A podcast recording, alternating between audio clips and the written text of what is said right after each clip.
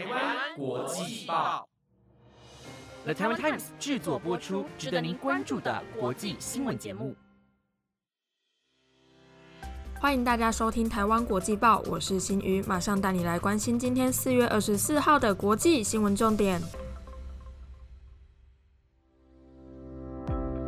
各位听众朋友们，晚安！最近台湾的疫情急剧升温，有许多人确诊，也有许多人遭到隔离。我们一起为他们加油打气，也希望台湾的疫情能够越来越趋缓。接下来马上带你来了解到今天的新闻有：俄罗斯犯下多起非法杀戮，联合国表示俄罗斯恐犯战争罪；上海封城惹民怨，四月之声呈现实情；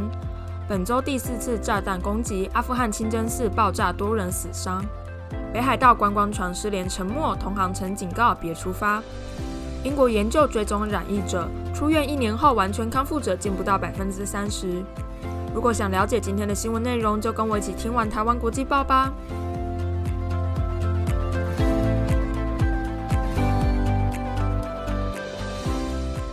今天第一则新闻带你持续关心到乌俄战争的最新消息。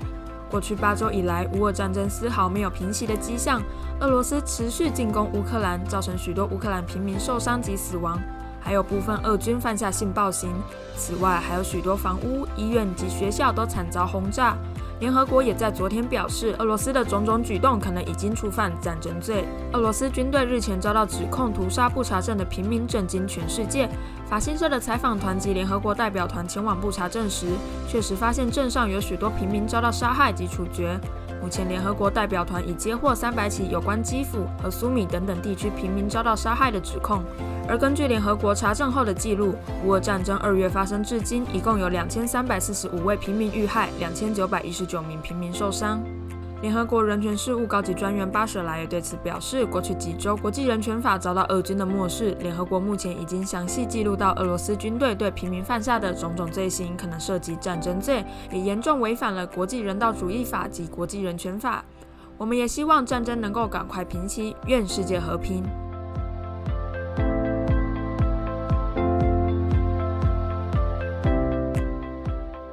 接着新闻带你来关心到上海的疫情。中国上海的疫情持续延烧，上海市预计在四月二十号达到疫情清零的目标，没想到只有零星几个区域达标，其他区域的确诊人数却不断上升。过去一天再新增两万一千零五十八例的本土病例，但中国当局也未改变政策，并持续进行攻坚清零的模式。二十二号起更是展开快筛加核酸的加强版筛检，封城再加上高压式的政策，引起上海市民的不满。近日更是在网络上流传一部记录上海在封城所发生乱象的影片，但遭到当局网管的大量删除。这部名为《四月之声》的影片收集了上海防疫新闻发布会和封城三周以来的各书录音，再搭配封城后上海的空拍景来描述上海封城的乱象。开头的画面从上海政府在记者会上强调坚决不会封城，到后来政策大转弯开始封城。影片还收录封城后上海居民开始面临到物资短缺、医疗资源不足及方舱医院环境恶劣等等问题。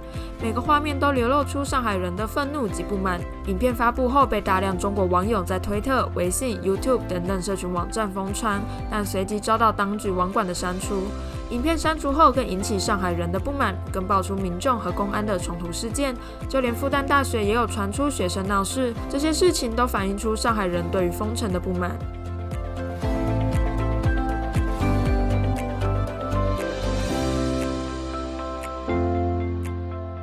下一则新闻带你持续关心到星期三晚宣所播报过阿富汗爆炸的相关事件。伊斯兰国日前才宣称在阿富汗发动两场致命炸弹攻击。二十二号，阿富汗北部昆都士省一座清真寺也发生爆炸，造成三十三人死亡及四十三人受伤。这同时也是阿富汗这一周以来的第四次爆炸攻击。根据法新社的报道，塔利班去年拿下阿富汗的政权后，爆炸事件有略微减少，但圣战分子和伊斯兰国仍持续攻击异己。这座受到攻击的马拉维西坎达清真寺深受伊斯兰神秘主义派别苏菲派教徒的欢迎，但伊斯兰国圣战士却将其视为异端，十分反对苏菲派所信奉的多神论，并将多神论视为伊斯兰教里最重的罪。而根据资料画面显示，这座清真寺被炸出一个大洞，另一侧则是全部被炸毁，现场也遍布多具尸体。政府官员也对此表示，爆炸是由炸弹引起的，但炸弹引爆的原因还在持续调查，正在努力的追查凶手。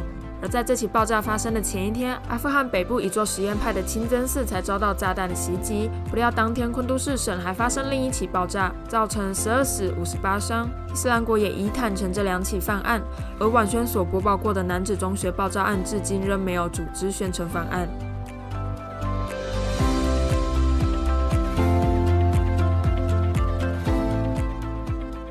在新闻带你来关心到日本北海道观光船的实时事件。日本北海道昨天下午，一艘搭载二十六人的观光船在船员通报船首进水，将要沉没及船身已倾斜三十度后，随即失联，沉没在直船半岛的外海。虽然船上二十六名乘客皆穿着救生衣，但海水水温仅有二到三度，在海中长时间有可能失温或是死亡。日本海上本部派出多艘巡逻船舰及直升机救援，并与当地警方、自卫队及渔民一同展开搜救任务。但昨天展开搜救时，天色昏暗，搜救行动较为困难。而在今天寻获十人，其中八位在被救起后呈现无意识的状态，紧急送医；另外两人状况不明。而根据 NHK 的报道指出，这艘失事的船在去年六月从协里廷与登旅港出港后不久，意外搁浅在浅滩，所幸当时无人伤亡，观光船自行脱离返港，而船长涉嫌业务过失，移送检方侦办。另一间船公司的人也表示，昨天海况不佳，海浪较高，也曾警告过他们不要航行，但他们坚持出航。他还表示，在去年搁浅后，船还没完全修好，船头的部分可能还有裂缝，导致进水。这艘北海道观光船的后续消息结果如何，就让我们持续为您关注。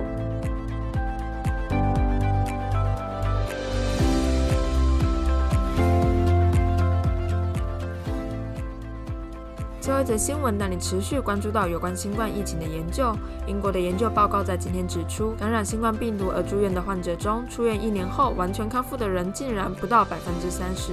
研究也提出警告，新冠长期症状包含疲倦、肌肉疼痛、睡眠品质不佳、行动力变慢及呼吸急促，都可能成为一种常见的病况。这份研究调查了2020年3月到2021年4月间英国39间医院出院康复者的健康情形。根据研究显示，出院五个月后的完全康复者仅有百分之二十六，出院一年后略微上升至二十八点九。率领这项研究的领导人也对此表示，出院五个月到一年期间，患者的状况、精神健康状态、运动能力、器官损害及生活品质恢复的情形有限，让人感到十分惊讶。另一位参与研究的成员也表示，如果欠缺有效治疗，新冠长期症状在未来可能会成为高度盛行的长期病况。不仅如此，研究还发现，女性染疫者完全康复的可能性比男性低百分之三十三，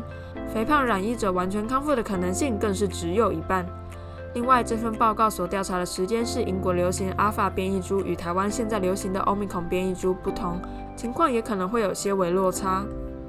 疫情肆虐全球至今两年多的时间，有些国家选择清零，有许多国家选择共存。不论大家选择什么方式，都希望疫情能够好转，让大家的生活能够恢复正常。我们也希望确诊者的病况能够好转，出院后也能完全康复。